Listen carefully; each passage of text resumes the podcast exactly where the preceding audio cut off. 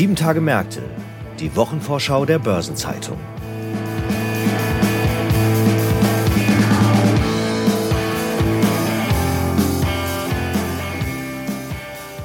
Herzlich willkommen zu einer neuen Episode von Sieben Tage Märkte, der Wochenvorschau der Börsenzeitung.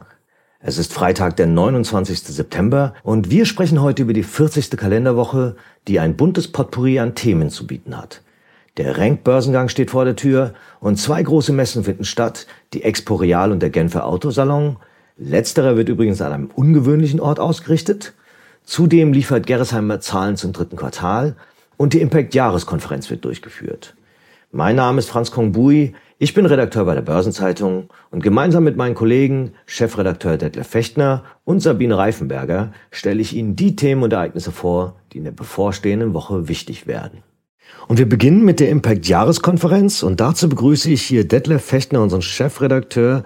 Hallo Detlef. Hallo Franz. Was ist denn diese Impact-Konferenz? Ja, die Impact-Konferenz, die wir jetzt zum wiederholten Male mit betreuen dürfen, ist eine Veranstaltung, die die Börsenzeitung organisiert mit einigen Partnern, unter anderem mit Advanced Impact Research oder mit Skills Communication und auch mit dem FNG Qualitätssiegel.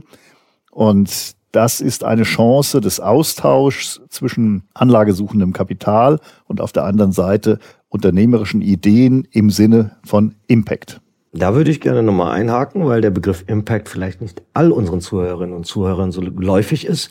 Was verbirgt sich dahinter? Ja, Impact, also auf Deutsch Wirkung, ist ein Investmentkonzept, in dem der Investor versucht, tatsächlich eine messbare Wirkung zu erzielen im Sinne von Sozial- und Umweltschutz mit den Investments, die er macht. Und an wen richtet sich diese Konferenz? Ja, wir haben dabei auf der einen Seite die institutionellen Investoren und auf der anderen Seite diejenigen, die investierbare und rentable Impact-Projekte betreuen, also die Praktiker. Wir haben dabei Wissenschaftler und wir haben dabei die Politik. Und wir diskutieren gemeinsam über Fragen, wie kann denn eine Wirkung übertragen werden, also die Frage des Lebenszyklus von Impact über die Frage, wie viel Impact ist für ein Impact-Investment denn nötig? Denn ehrlich gesagt, eine gewisse Wirkung hat jedes unternehmerische Handeln. Es geht darum, ist sie dann über einer Schwelle, sodass wir auch tatsächlich von Impact Investing reden können. Oder wir reden über Zielkonflikte, beispielsweise wenn Umweltvorteile soziale Verwerfungen mit sich bringen. Da wird es doch sicher auch hochkarätige Redner und Rednerinnen geben. Ja, das ist der Fall. Für die Keynote haben wir aus dem Bundesministerium der Finanzen den Staatssekretär Florian Tonka dabei. Das ist auch kein Zufall, denn das Bundesministerium der Finanzen ist auch Schirmherr der Veranstaltung. Das zeigt auch den Stellenwert, den die Politik dieser Veranstaltung einräumt und auch diesem Thema einräumt. Wir haben dabei Katharina Beck, das ist die stellvertretende Vorsitzende des Finanzausschusses im Deutschen Bundestag. Das jetzt mal als Beispiele für Politiker. Wir haben dann dabei aus der Wissenschaft zum Beispiel Professor Timo Busch von der Hamburger Universität.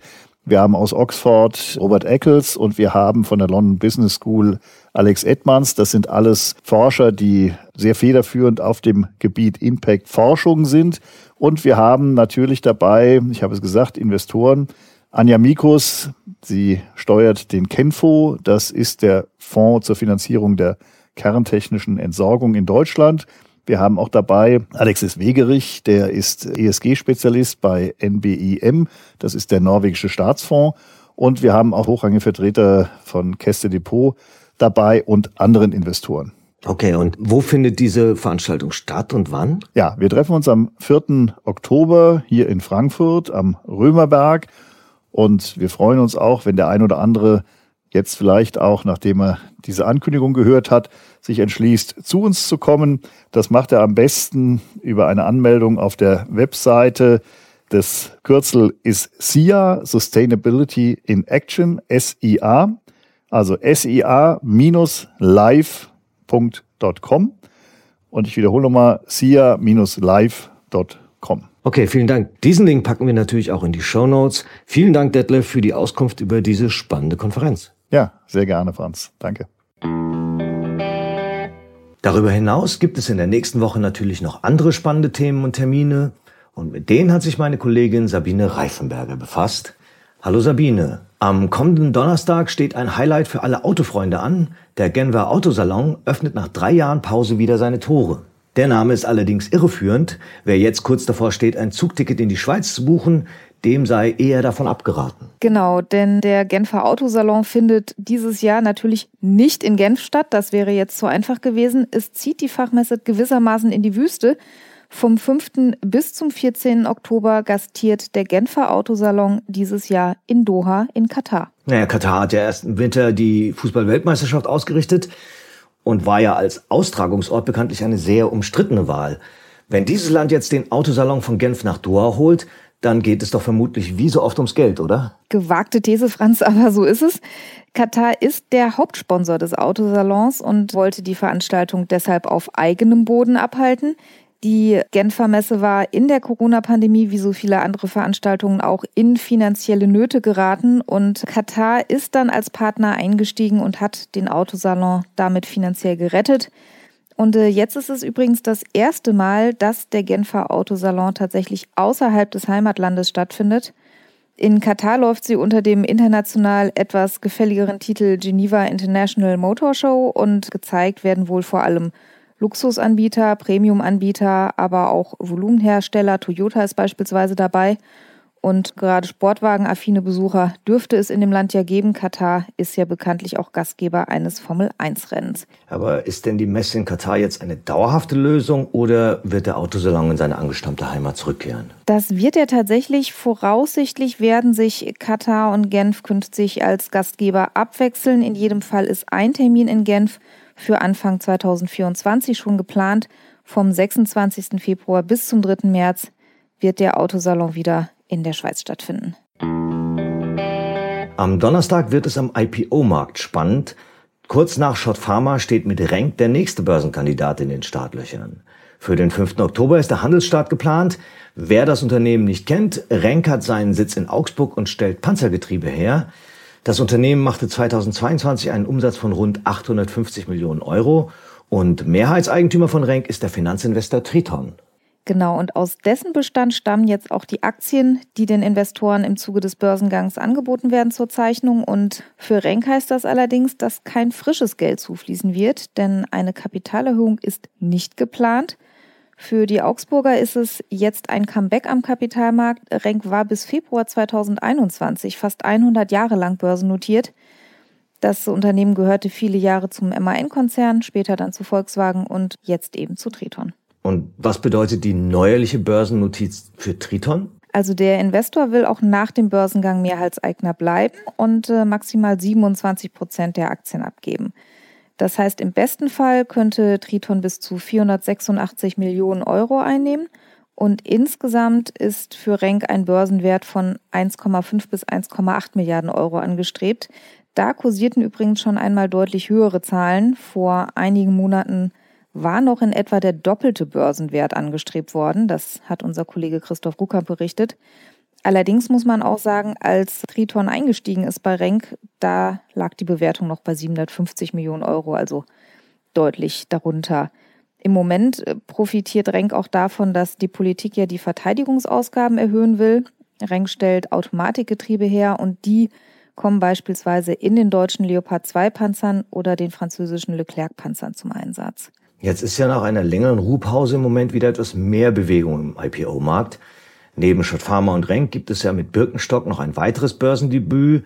Da wird es auch in diesen Tagen spannend. Allerdings liegt der Fokus bei Birkenstock auf den USA. Genau, Birkenstock wird das Debüt an der Wall Street geben und als möglicher Tag für die Erstnotiz wurde bereits der 11. Oktober schon mal gehandelt. Allerdings könnte sich der Zeitplan da auch noch mal etwas verschieben. Birkenstock gehört der Beteiligungsgesellschaft des französischen Milliardärs Bernard Arnault.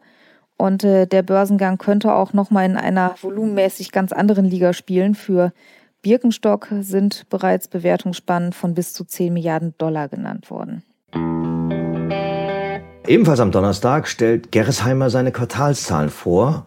Und die Düsseldorfer sind zuletzt auf einer Welle des Erfolgs gesegelt. Ja, die Investoren hatten durchaus ihre Freude an dem Investment. Die Gerresheimer Aktie war in den vergangenen zwölf Monaten einer der Stars im MDAX. Jetzt lief zwar der September nicht ganz so gut, aber auf Jahresfrist gesehen haben sich die Aktien im Preis verdoppelt. Woran liegt das denn? Also einer der Gründe ist, dass Gerresheimer als Pharmazulieferer von einem aktuellen Hype profitiert. Hast du vielleicht auch schon von gehört, es sind die sogenannten Diätspritzen. Eine Therapie schlägt hierzulande monatlich mit über 300 Euro zu Buche und äh, kann eigentlich für Adipositas-Patienten verschrieben werden. Und in den USA liegen die Medikamentenpreise noch deutlich darüber. Prominente wie Elon Musk haben angeblich mit diesen Diätspritzen abgenommen. Das hat ihnen jetzt einen gewissen medialen Schub gegeben. Und Gerresheimer produziert sogenannte Zwei-Kammer-Spritzen für die Darreichung dieser Medikamente und ist damit Lieferant der wichtigsten Hersteller, wie zum Beispiel Novo Nordisk und Eli Lilly. Aber kann Herr Gerresheimer die steigende Nachfrage bedienen? Gerresheimer investiert tatsächlich schon seit einiger Zeit weltweit, um die Produktionskapazitäten auszubauen. Und äh, im April haben die Düsseldorfer sich auf frische Mittel gesichert. Über eine Kapitalerhöhung haben sie sich eine Viertelmilliarde Euro besorgt. Und auch diese Mittel sollen in den Ausbau der Kapazitäten fließen. Und allein im ersten Halbjahr dieses Jahres hat Gerresheimer schon 148 Millionen Euro investiert. Und nun zu den weiteren Terminen in der 40. Kalenderwoche. Einige davon stehen bereits am Wochenende an, denn am morgigen Samstag wird die vorgezogene Nationalratswahl in der Slowakei durchgeführt.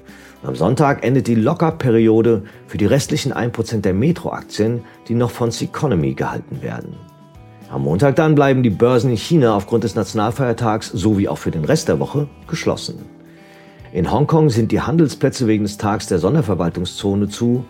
Derweil tauft an dem Tag Hapag-Lloyd die Berlin Express, das bislang größte Containerschiff unter deutscher Flagge. Und in den USA beginnt der mit Spannung erwartete Prozess gegen Sam Bankman-Fried, den Gründer der insolventen Kryptobörse FTX.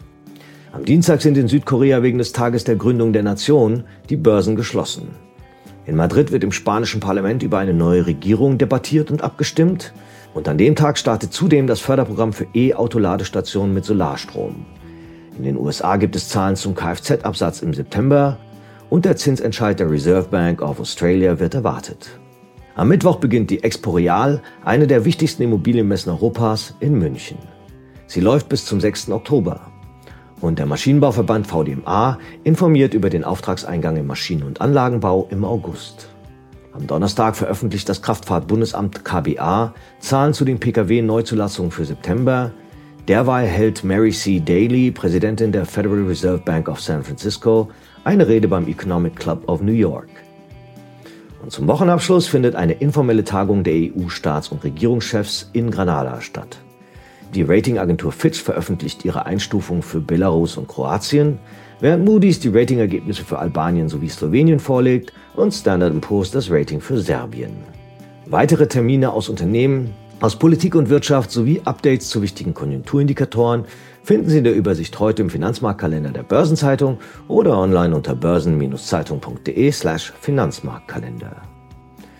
Und dann stehen in den nächsten Tagen wie immer auch ein paar runde Geburtstage an. 50 Jahre alt werden Stefanie Kussmann, Vorständin bei Simrise und davor bei Lanxess, sowie Helena Helmerson, CEO von H&M.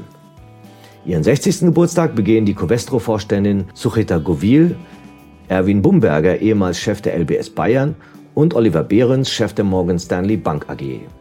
65 Jahre alt wird Karin Brigitte Göbel, Vorstandschefin der Stadtsparkasse Düsseldorf, Ihren 70. Geburtstag feiern Peter Cruthers, CMC Markets Gründer, prominenter Brexiteer und einstmals reichster Mann der City genannt, Klaus Wowereit, ehemals regierender Bürgermeister von Berlin sowie auch einstmals einer der stellvertretenden Bundesvorsitzenden der SPD, der ehemalige Präsident des Sparkassenverbands Westfalen-Lippe Rolf Gerlach und Philip Hampton, vormals Chairman von GlaxoSmithKline. 75 Jahre alt wird Lothar Lanz, ehemals Finanzvorstand von Pro7 Sat1 und auch Axel Springer, während der ehemalige Präsident des Arbeitgeberverbands BDA, Dieter Hund, 85 Jahre alt wird und seinen 95. Geburtstag feiert der ehemalige BMW-Chef Eberhard von Kühnheim. Aktuelle Geburtstage und Personalien finden Sie immer auch auf der Personenseite der Börsenzeitung. Und die kommende Woche ist ebenso gespickt mit Gedenktagen. Dabei steht natürlich der Tag der deutschen Einheit auf der Liste ganz oben. Daneben gibt es hierzulande jedoch auch den Tag der Legasthenie und Dyskalkulie, den Tag der offenen Moschee, den Tag der gewaltfreien Kommunikation, den Tag der Epilepsie und den deutsch-amerikanischen Tag. Und nicht nur bei uns, sondern auch über unsere Landesgrenze hinaus wird das Erntedankfest begangen. Daneben auch noch der Internationale Tag der älteren Menschen, der Internationale Tag des Lehrers, der Weltmusiktag, der Weltvegetariertag, der Welttierschutztag, der Internationale Tag der Gewaltlosigkeit, das in Erinnerung an den Geburtstag Mahatma Gandhis, der Internationale Tag des Hasen, der Welttag des Lächelns und der Internationale Übersetzertag, also der sogenannte Hieronymus-Tag. In dem Zusammenhang sei rasch erwähnt, dass die Börsenzeitung seit kurzem ein neues Inhaltsangebot hat, und zwar ein Newsletter in Englisch. Der erscheint montags bis freitags und enthält eine Auswahl an Interviews und Analysen in englischer Sprache. Und an Freitagen finden sich darin auch Tipps für Expats, also sogenannte A-Geplackte, sowie aber auch für Einheimische für das anstehende Wochenende im Rhein-Main-Gebiet. Den Link zu diesem Angebot gibt es in den Show Notes. Und zum Schluss noch ein paar Hinweise in eigene Sache. In der Sonnabendausgabe der Börsenzeitung finden Sie neben der Spezialthemaseite Recht und Kapitalmarkt auch eine Sonderbeilage zum Thema Immobilien. Am Dienstag erscheint der Schwerpunkt zum Anlagethema Rendite. Und am Donnerstag kommt eine neue Episode unseres ESG-Podcasts Nachhaltiges Investieren. Und wer die jüngste Episode noch nicht gehört hat und sie sich vorher noch zu Gemüte führen möchte, da geht es um die europäischen Investmentfonds LTIF. Die gibt es seit 2015, doch bislang führt dieses Produkt ein Nischendasein. Wie sich das nun ändern soll, erklärt Christian Humlach von Aquila Capital. Und damit sind wir am Ende dieser Episode angelangt. Redaktionsschluss für diese Ausgabe war Donnerstag, 28. September, 17 Uhr. Alle genannten Links sind mitsamt weiteren Informationen in den Show Notes zu dieser Folge aufgeführt. Ich wünsche Ihnen einen angenehmen Wochenabschluss und gute Erholung am bevorstehenden Wochenende. Das ist ja für den einen oder anderen vielleicht ein verlängertes wegen des Feiertags Tag der deutschen Einheit. Machen Sie das Beste raus, gehen Sie nochmal an die Sonne und gute Erholung. Wir hören uns am nächsten Freitag wieder. Bis dahin.